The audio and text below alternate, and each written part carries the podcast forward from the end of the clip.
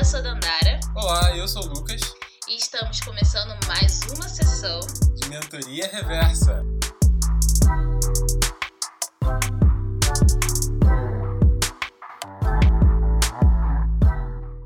Olá pessoal, estamos aqui para mais um episódio do podcast Mentoria Reversa. E o episódio de hoje é muito especial para a gente discutir basicamente sobre a geração da qual fazemos parte, né?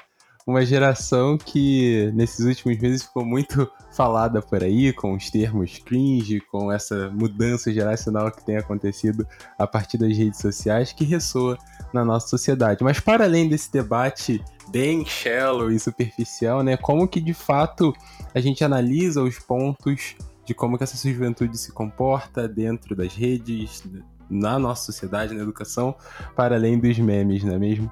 Então, por isso que o episódio de hoje se chama Geração Z e suas tecnologias. E foi um, muito inspirado, né, a gente fazer esse episódio aqui pautado num artigo feito pela nossa convidada de hoje, que é a Júlia Teodoro, e é com ela que a gente vai conversar hoje aqui nesse papo. Então seja muito bem-vindo ao nosso podcast. Júlia, se apresenta aí pro pessoal. Oi, gente, tudo bem? Muito feliz de estar participando aqui do podcast hoje. Como o Lucas já falou, meu nome é Júlia, eu tenho 20 anos, e eu escrevi, eu fui a pessoa mais jovem a escrever um artigo para o Think With Google no mundo todo. E esse artigo se chama Geração Z, Influenciadores e Conteúdo na Web, como conversar com o público que tem transformado a cultura da internet. É um título meio grande, mas é o assunto aí principal que eu gosto de abordar, porque eu trabalho com criação de conteúdo, tanto para agências de publicidade quanto para instituições, porque eu acho que, né, conteúdos na internet mudaram a forma com que a gente se relaciona desde antes, mas agora principalmente depois da pandemia. É isso que eu acho que o Lucas e eu vamos conversar um pouquinho hoje. Ah, perfeito, bacana. E dentro disso, do seu artigo, que eu também sugiro que as pessoas que estiverem ouvindo aqui o podcast depois possam ir lá e conferir, dar uma lida. A gente vai deixar o link na bio desse episódio, então tá aí disponível para vocês.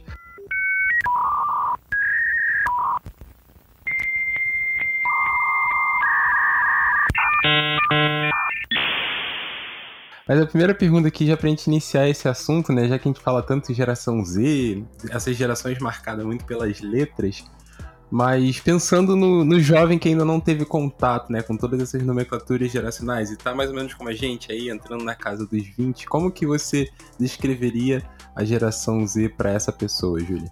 Então, falando bem de uma forma técnica, assim, né? A geração Z é uma geração classificada de quem nasceu ali no final dos anos 90 até mais ou menos 2010.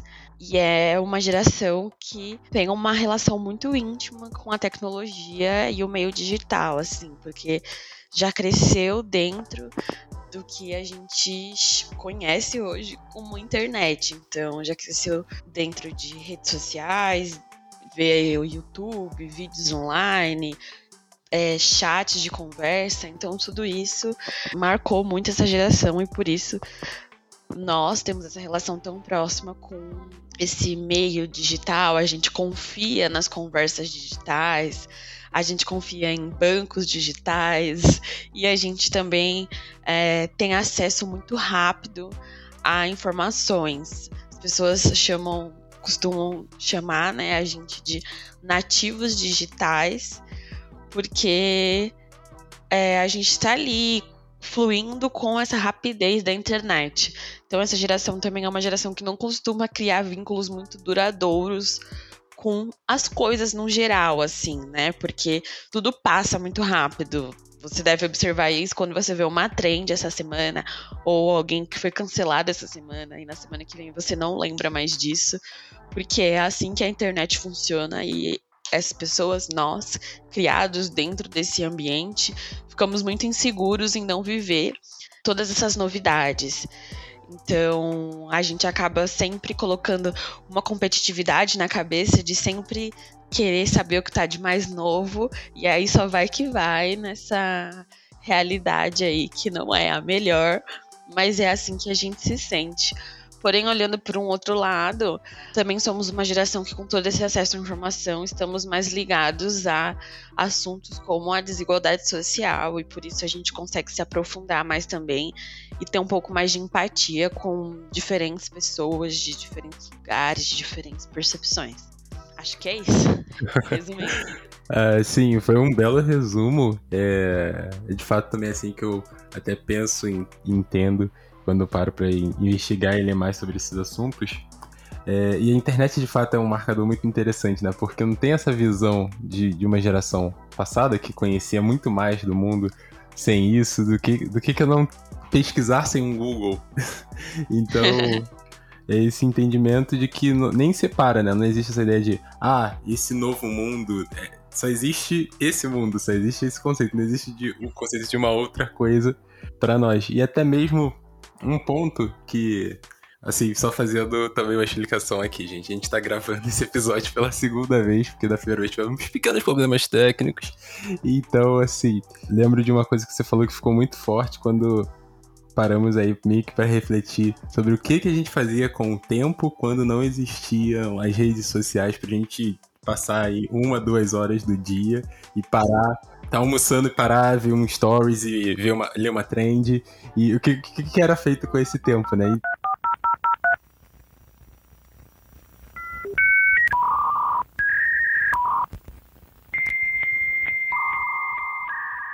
Então, a partir disso, que eu queria já inserir a segunda pergunta aqui do nosso papo, que é como que você vê a mudança desse relacionamento com a internet desses 2000 pra cá até agora, assim, como que isso também te, te afetou?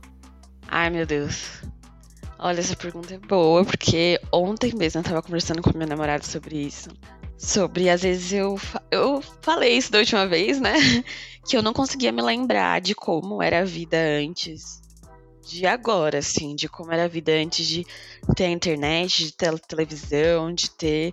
Mas a internet, principalmente. Eu acho que é uma característica da geração, falando já de características aí pro povo que tá anotando eu não gosto muito de assistir televisão assim normal, né? Hoje eu vejo mais séries, essas coisas do streaming, mas não tinha muita coisa antes.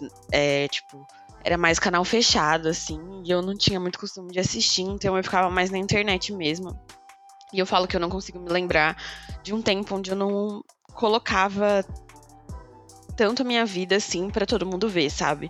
Onde eu não colocava ali a minha vida no Snapchat, ou não ficava mandando um monte de mensagem, ou compartilhando as fotos lá no Facebook, e depois no Instagram, e depois os stories, e depois o. E nesse meio tempo também o Twitter. É uma coisa que. É uma crise mesmo da nossa geração. Tipo, a palavra que eu tô buscando aqui é, tipo, validação, assim como a geração Z encontra validação para fazer as coisas através da internet, sabe? Do tipo, você só tá validado ou você só tá fazendo alguma coisa importante se essa coisa tá publicada. É, a gente pode até brincar com um meme que é assim, quem ama posta. Tipo, se você ama aquela pessoa, se você ama seu namorado, seu ficante, enfim, seu marido, você vai postar uma foto com essa pessoa. E nesse meme a gente já entra nessa ideia, que é a validação. Tipo, porque a gente precisa de tanta validação dos outros ou da própria internet, do tipo, o seu conteúdo pegou quantas curtidas, para quem esse seu conteúdo foi entregue, a plataforma gostou de você, a plataforma gostou do seu conteúdo, a gente busca essa validação incansavelmente para poder fazer as nossas coisas. E eu não tô falando só de pessoas assim que são criadoras de conteúdo. Até quem não é um criador de conteúdo, é só uma pessoa que quer compartilhar o dia a dia dentro da plataforma, também tem essa ansiedade, porque tá postando ali de uma forma ou de outra para alguém ver, para alguém é, gostar. Não que a pessoa tá fazendo isso para se aparecer, mas você tá postando porque você busca uma validação. E, e, isso é uma armadilha muito grande que a internet faz com a gente, que é o status, né? O status, ele é uma armadilha do capitalismo, da sociedade, do progresso, do, de tudo, porque o status, ele é aquilo que você quer ser para poder mostrar para o outro, mas o seu status ele tá sempre em mudança. Então você sempre vai fazer mais para ter um status melhor. Então você vai trabalhar mais, você vai se mostrar mais, você vai produzir mais conteúdo, ou você vai produzir mais trabalho, ou você vai produzir mais tudo para que você tenha o seu status é, cada vez mais alto, mais diferenciado. Então, ao mesmo tempo que a gente falou do que as redes sociais podem trazer de bom, essa sensação de que a gente não lembra da vida antes, ela é muito uma armadilha para nós nos tornarmos pessoas mais produtivas para o mundo, não para nós mesmos, porque a gente vai estar tá ali sempre buscando uma validação de um algoritmo ou de outras pessoas que não entendem a nossa realidade, que não sabem do nosso dia a dia.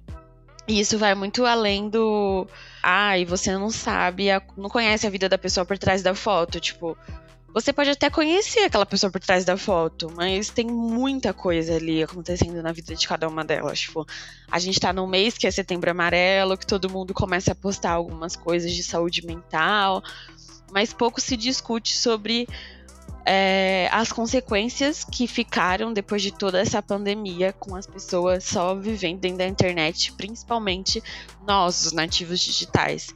Então, refletir sobre o status e refletir sobre validação, acho que é o primeiro passo para a gente poder construir uma nova ideia sobre o que é uma vida antes e depois da internet, o que é uma vida antes e depois da pandemia, sabe? Nossa, com certeza. E até você falando desse último ponto da questão do setembro amarelo, lembra até um caso recente que teve do menino Lucas, que pelo TikTok, né, ele fez um vídeo e isso repercutiu e a situação foi tão agressiva para ele que no fim de fato é, ocasionou num, num, suicídio e o, o impacto da, da, dessa da rede de como que as coisas é, foram feitas e isso envolve muito essa questão de se ah, se você gosta dessa coisa, é uma recomendação mais dessa coisa. Então, se muitas pessoas falam de alguma coisa, isso provavelmente vai ser para você, mas não tem o filtro de definir se aquilo de fato é positivo ou não. Então, ficam todas esses, essas questões ainda totalmente no ar e sem resposta ainda, né? Tá muito. Esse é outro ponto, né? Tá muito na mão da geração Z de falar, vocês são o futuro, vocês que vão ter que resolver esses problemas. Sim. Só que ao mesmo tempo há uma certa carência de ferramentas e, e de uma real compreensão. Então, esse é um, é um assunto também que a gente já vem pautando aqui em vários, em N outros episódios, sempre falando dessa questão, né? Dessa, dessa juventude. E, e às vezes até mesmo um momento de, de parecer, às vezes, que você não tem a escolha, né? Você é o futuro, você tem que fazer isso. Você fala assim, cara, e se eu simplesmente não quiser? E se de repente, sabe, eu cheguei aqui agora e os problemas já existiam, eu tô me situando. Então, tem, tem toda essa questão de, de compensar esse lado da, da responsabilidade e de toda a compreensão da situação.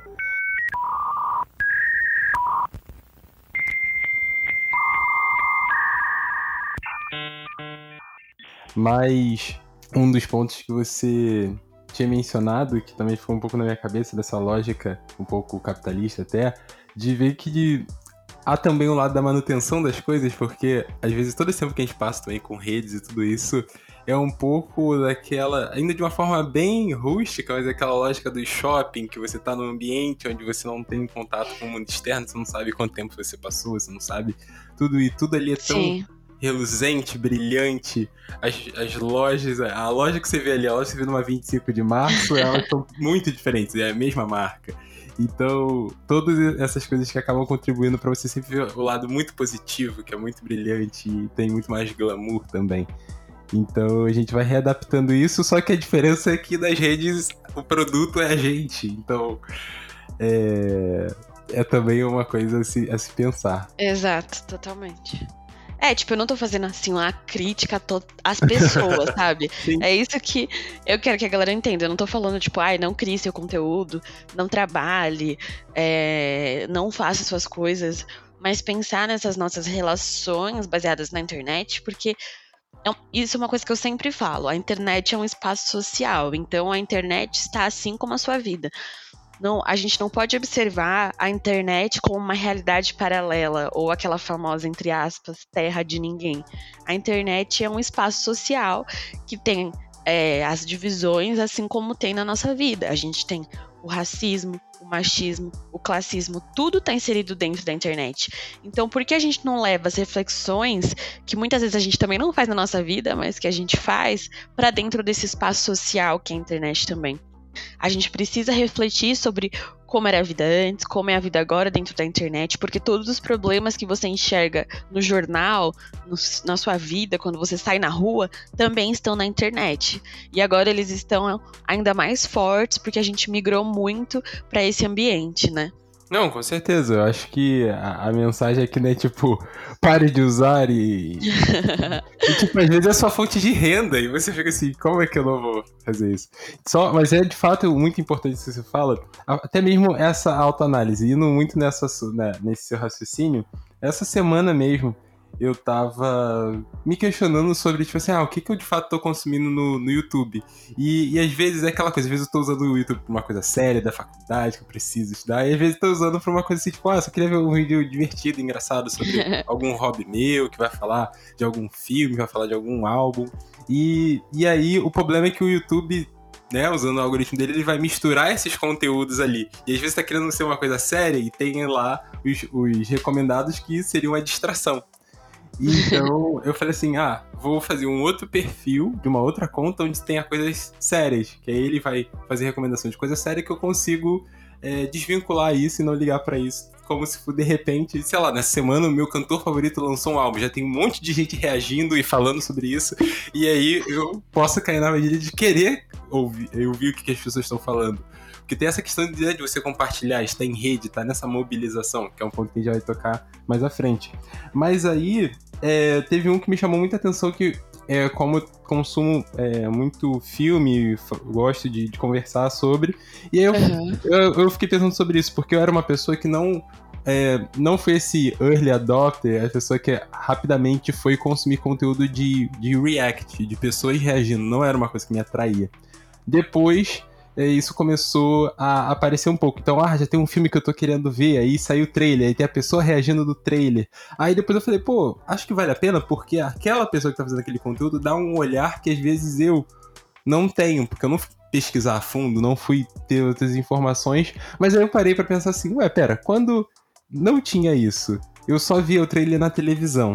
O, o, impacto do trailer era simplesmente me fazer desejar gastar o dinheiro para ir no cinema assistir.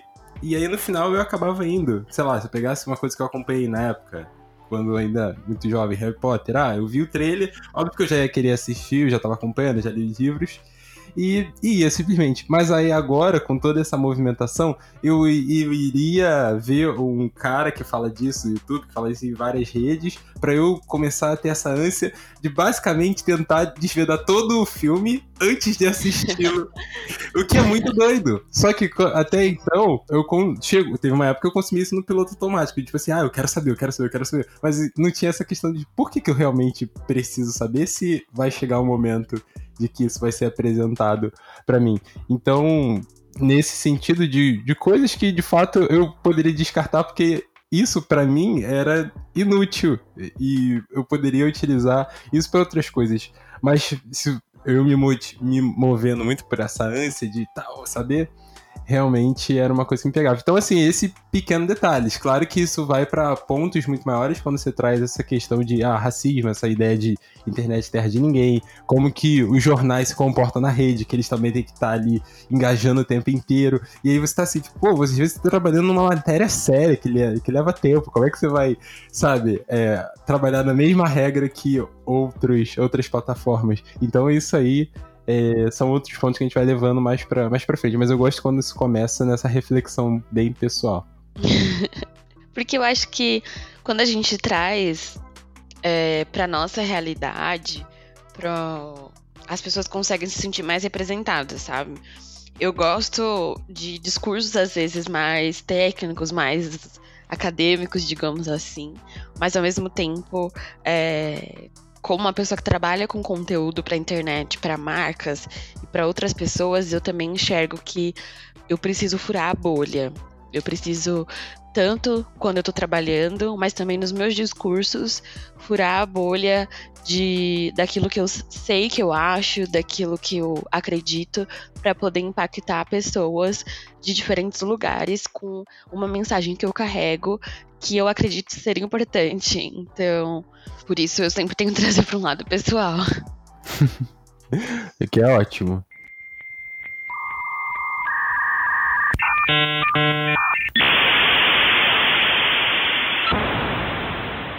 Agora falando já nesse ponto, né, que a gente tinha mencionado um pouco dessa, dessa mobilização das, das pessoas, de, de, todo esse, esse impacto da, da rede, como que, até mesmo um ponto que você traz na, no seu artigo, né, de como que a gente pode analisar esse papel da mobilização da rede, de qual, qual é os grandes exemplos que a gente tem dessas mobilizações que foram muito positivas, que a rede, é, da forma como a gente tem hoje, de internet, é, nos proporcionou que, até, que essa juventude já possa gerar esses, essas micro-revoluções, esses impactos. Olha, essa é uma parte assim que me dá muito orgulho de ser da geração Z, sabe? Porque eu acredito muito mesmo nas mobilizações digitais e muito no papel que elas têm na hora da gente contar histórias sobre movimentos sociais.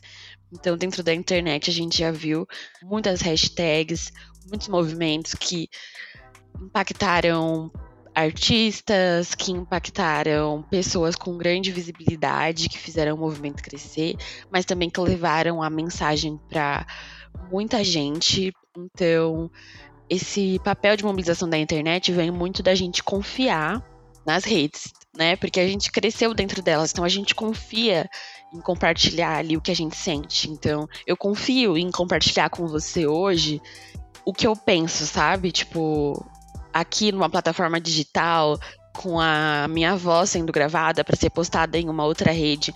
Então eu confio nas redes sociais a ponto de colocar que eu já sofri uma situação de racismo, eu já sofri uma situação de machismo, eu entendo que é desigualdade, é, ou até mesmo uma situação engraçada, como a gente já viu é, em páginas do Facebook que se tornaram grandes marcos na produção de conteúdo, que se as pessoas estão ouvindo trabalham conteúdo devem saber ou conhecer o LDRV, por exemplo, no Facebook, que era uma página de humor que as pessoas compartilhavam histórias do dia a dia super engraçadas e virou um, tipo, um dos maiores grupos do Facebook, uma das maiores fontes de meme, de conteúdo que impactavam a internet inteira, que viravam trend no Twitter.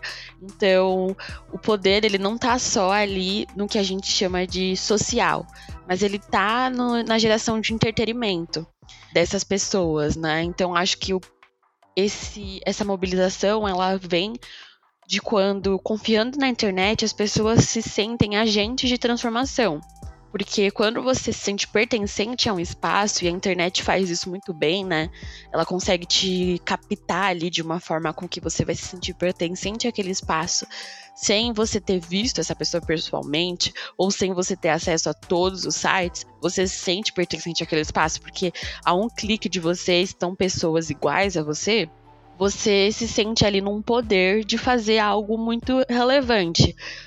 Então a gente tem exemplos como o Black Lives Matter, que é muito recente, com todas as ressalvas que o movimento teve, foi muito relevante.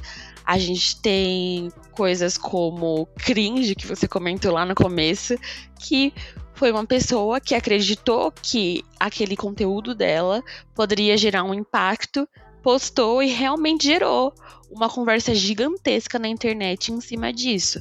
Que era uma jornalista, uma criadora de conteúdo, e aí que tá, entendeu? Tipo, a internet tem esse poder e a gente só faz isso porque a gente confia na internet.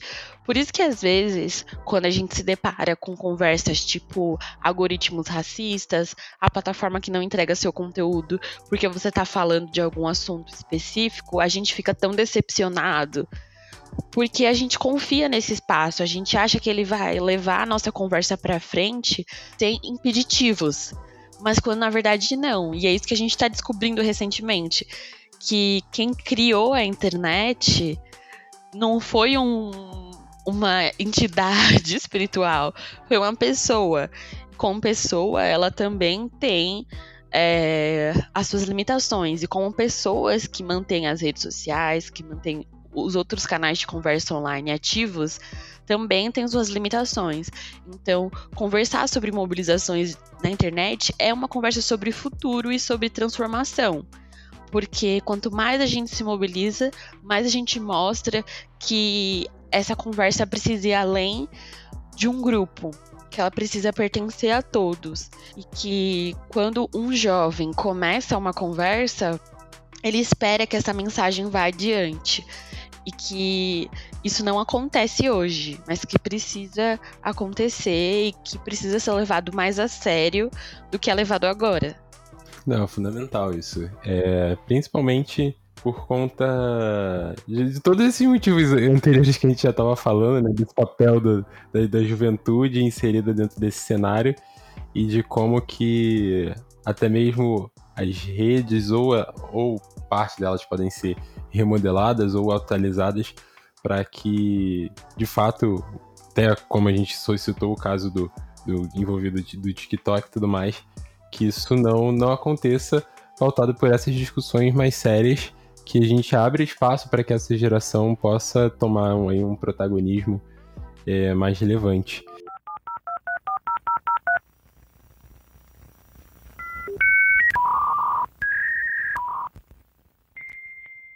E dando sequência dentro disso que você falou, é, ainda mais agora você envolvida na parte de criação de conteúdo, marketing, mais publicidade, como que você vê que os jovens profissionais dessa área já contribuem é, nessas causas que a gente falou, mais urgente da, da atualidade, e que caminhos podem ser mais explorados?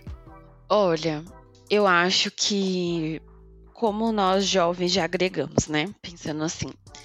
Eu acho que o primeiro ponto é que as agências de publicidade, a galera de marketing como um todo, tá muito, entre aspas, aqui, iludido com essa ideia da geração Z, um pouco, né? do tipo, ah, a gente precisa comunicar para essa geração, a gente precisa impactar essa geração, mas impactar essa geração não tá ligado só a você produzir um conteúdo que vai gerar uma trend no TikTok ou vai gerar um comportamento de, sei lá, as pessoas sempre usarem uma hashtag. A geração Z, ela busca por transformação, que é o que eu tava falando antes, né? A gente busca por transformação. Então, é, vou dar um exemplo. Você tem um produto você tem um produto de música, você tem um produto de um streaming de música. E você usa esse produto para quê?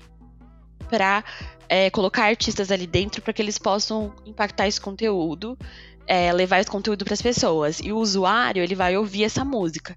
Mas a geração Z, quando ela ouvir essa música, ela vai pensar em todo o processo que levou a, a música até ali. Então, será que eles estão apoiando os artistas que eu gosto? Será que eles estão colocando, dando a visibilidade para esse artista que é da quebrada, que precisa de apoio, que é, se esforçou muito, não está pagando por um monte de mídia, como vários outros artistas, não tem dinheiro para investir.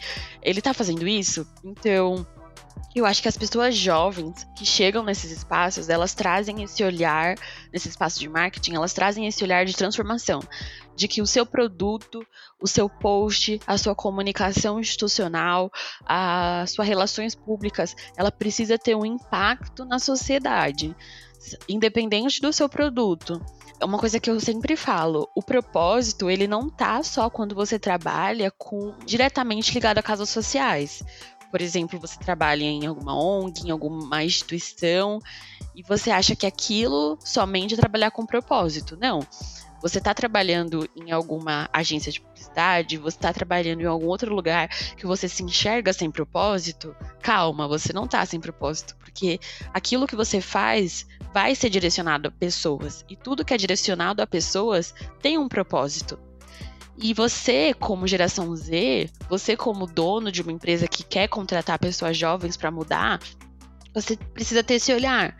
Porque você pode estar vendendo geladeira, você pode estar vendendo micro-ondas, mas eu tenho certeza que alguma pessoa hoje no Brasil inteiro, no mundo inteiro, tá pensando: nossa, se eu tivesse uma geladeira com esse freezer maior, a minha família ia se alimentar muito melhor.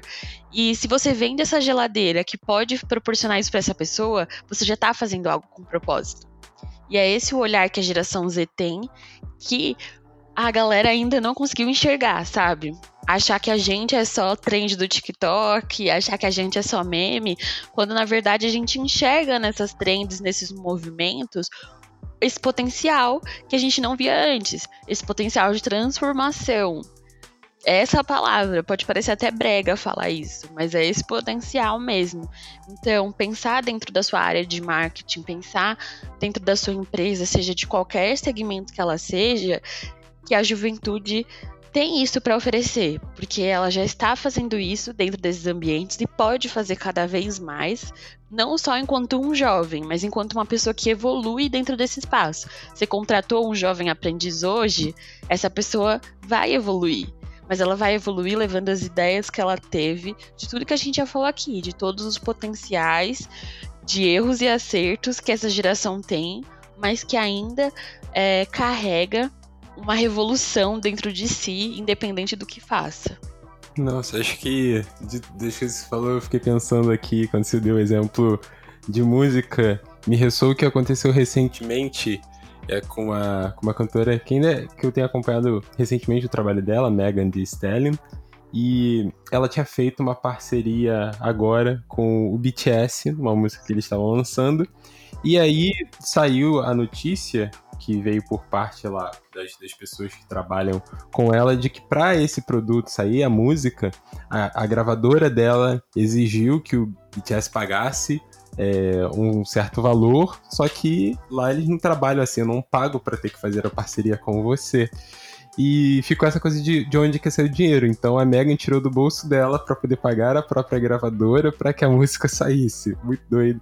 Só que aí foi essa questão de tipo assim, ah, se a música não não der certo, não vingar, ela tomaria totalmente esse prejuízo. E a gente leva em consideração de, da questão de ser uma artista negra, mulher, já tem toda essa desvalorização dentro desse mercado dessa própria indústria e ainda já tomaria aí um, um prejuízo mais em cima disso. Então, houve um, um, um, movimento muito interessante de ah, existe o parte lá do, do fandom, dos fãs dela, que se juntam com é, esses armes aí, que já pegam do grupo do, do BTS, que se identificaram com a situação, as páginas das pessoas negras se identificam com a situação porque eles estão vendo, tipo assim, poxa, uma, uma, menina que teve uma visibilidade gigantesca, tava aí ganhando Grammy com a Beyoncé no início do ano, e, e a gente deixa isso passar assim porque tem muito essa questão da efusividade, né? Como a gente falou de, ah, naquele momento ela tá ali brilhando com visibilidade e no resto do tempo ela tá no prejuízo sendo boicotada pela própria gravadora.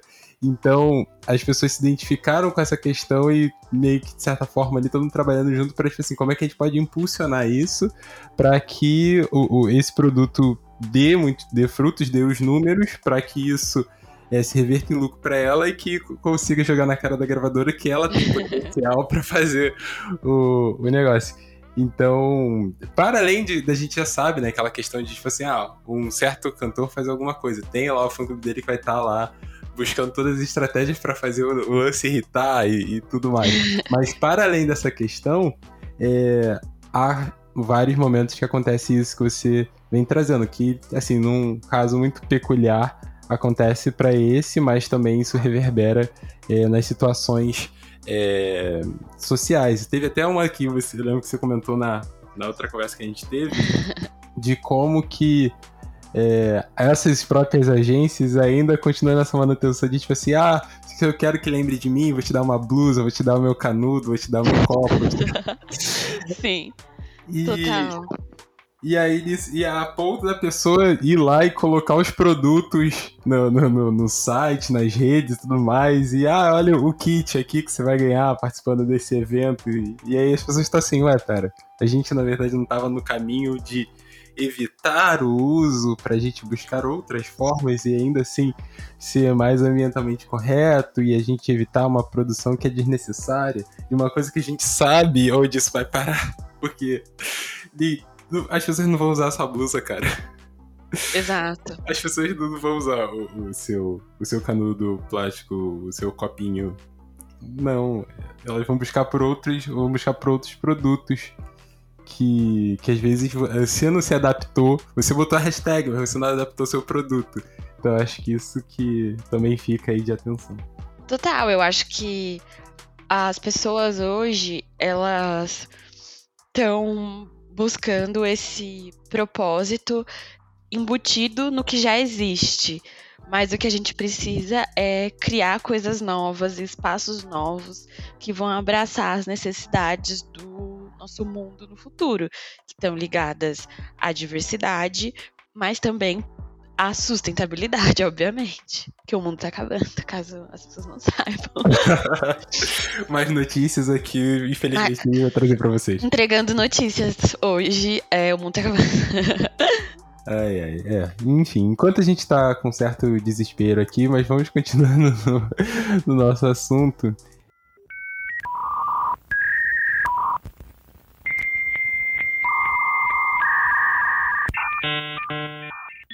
Agora, já entrando já naquela partezinha, mas fazer aqui algumas perguntas para que a gente consiga entender um pouco mais sobre Júlia, né? Essa jovem interconectada, essa jovem transformadora, tudo isso que a gente já veio falando aqui, que a gente também pode ver em cada um de nós, assim como é, vemos em você também, Júlia. E, e aí fica a pergunta, né? Sabendo que essa boa geração não se constrói sozinha, né? Sem aqueles que vieram antes, que são extremamente importantes, a gente quer saber quem são os seus mentores, Júlia? Olha, os meus mentores, principalmente, né? São os meus pais, não falando de uma forma brega, assim, do tipo, ai, meus pais. Me ensinaram tudo. Me ensinaram tudo, são a minha vida, eu queria agradecer. Mas além disso. Me pegaram é... no colo. Me Exato, me trouxeram ao mundo, me deram a mão no meu primeiro passo. Os meus pais são pessoas muito especiais, são profissionais incríveis que eu admiro muito. Uh, o meu pai, ele é publicitário também. E eu neguei a vida toda que eu queria fazer a mesma coisa que ele, mas cá estou eu. E a minha mãe, ela é professora. E os dois têm uma bagagem cultural transformadora muito grande, que eles colocam desde antes de eu saber que a palavra diversidade ou sustentabilidade ou cultura existia, eles já aplicavam isso nas profissões deles e também dentro da nossa casa. Então, eu admiro muito eles por isso, assim, por terem. Vou ser brega agora, mas por terem lutado contra um sistema, assim, como duas pessoas negras que viviam num, numa sociedade, numa geração passada, né? Que a gente tá falando de geração aqui então eles viviam nessa geração e mesmo assim eles já tinham os pensamentos que eu carrego hoje. Então eu admiro muito, muito, muito os meus pais por isso. Por eles terem. É, por eles terem feito antes o que eu tô tentando fazer hoje. Nossa, muito, muito. Eu, eu acho que essa parte que você fala assim. As pessoas podem considerar brega, mas não dá para tirar a importância, nem o peso dá, de, do que quer saber eu digo, desse casal criar uma menina negra dentro da sociedade, né? Tem aquele TED muito clássico da Thais Araújo falando, né, sobre como é criar crianças doces num país ah, tão eu tava ácido. lá, ao vivo. Olha só!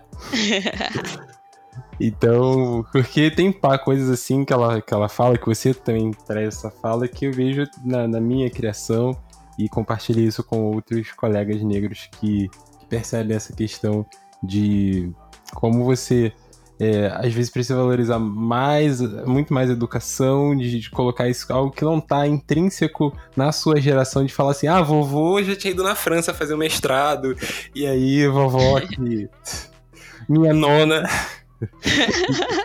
é, exatamente, exatamente. Não queria falar assim, mas já que você falou, é isso. não, tipo, aqui não tem filtro. viagem internacional, não, meus amores. Aqui foi na garra, tá?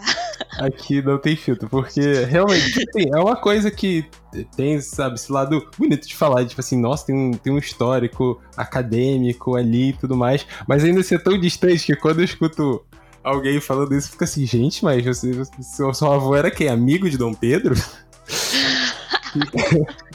nesse pique. Você sabe? Sim. Fica esse, esse lado. Mas aí.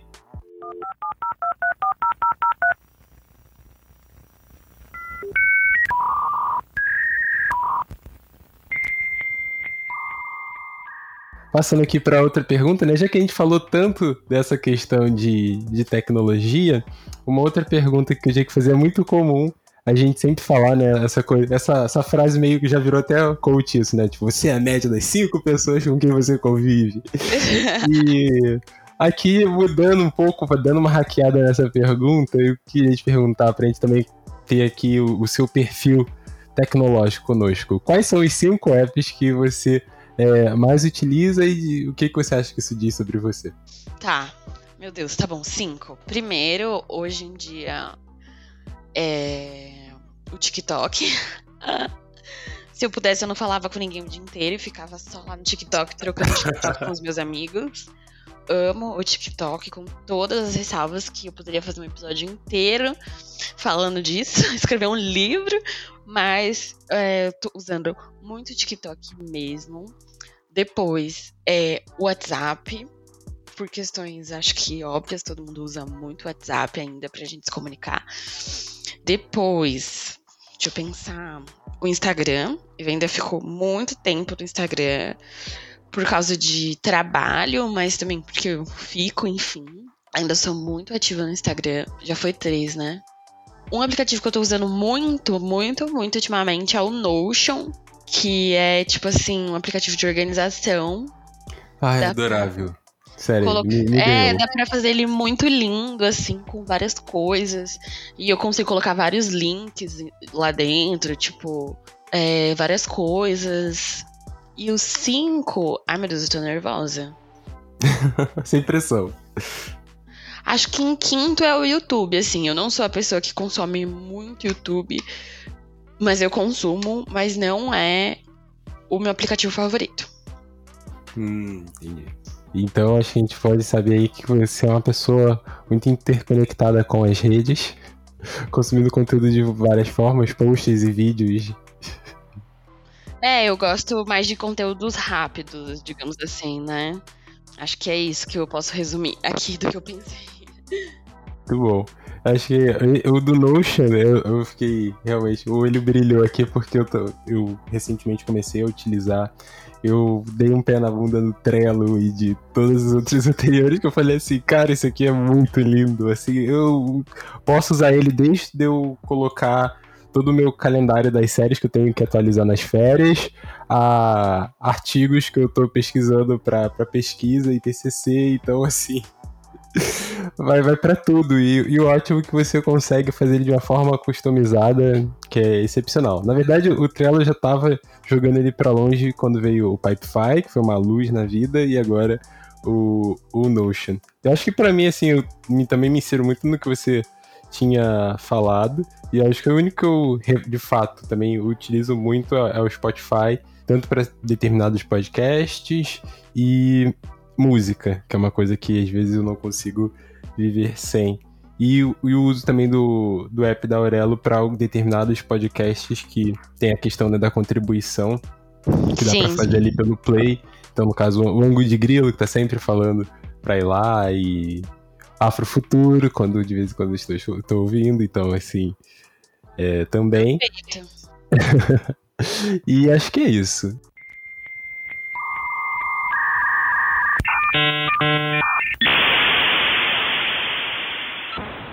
E, e agora, passando para nossa última pergunta daqui, Julia, e já tá dando aquela saudadezinha de ter, de ter essa conversa aqui.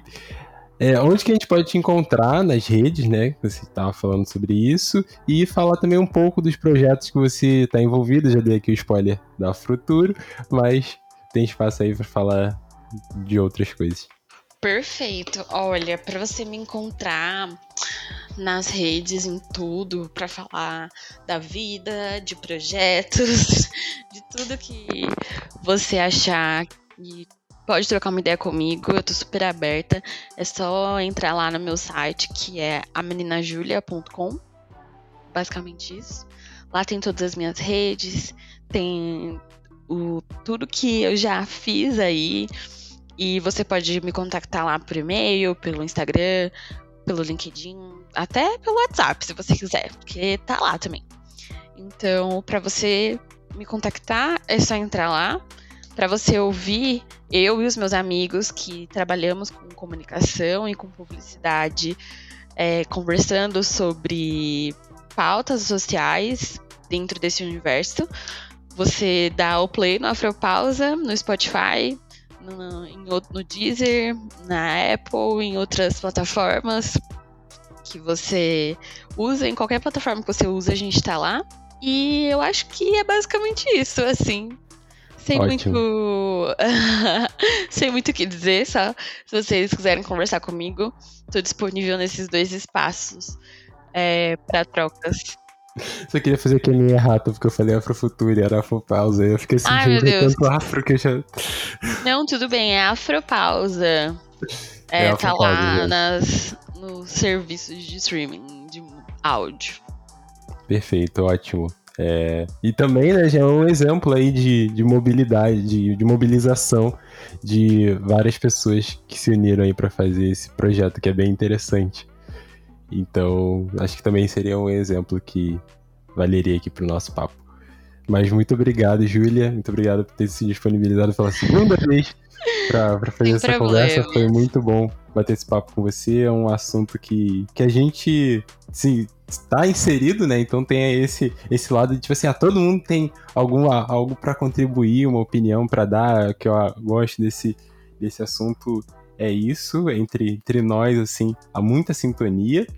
E, e você também por ter desenvolvido, desenvolver conteúdo, desenvolver aquele artigo e tá aí de fato interessada e de certa forma sendo aí esse ponto de, de impulsionamento para que a gente consiga avançar dentro das pautas inseridas dentro dos assuntos que a gente falou aqui.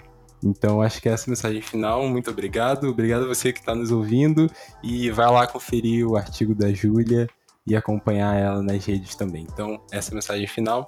Tchau, tchau todo mundo e até a próxima sessão.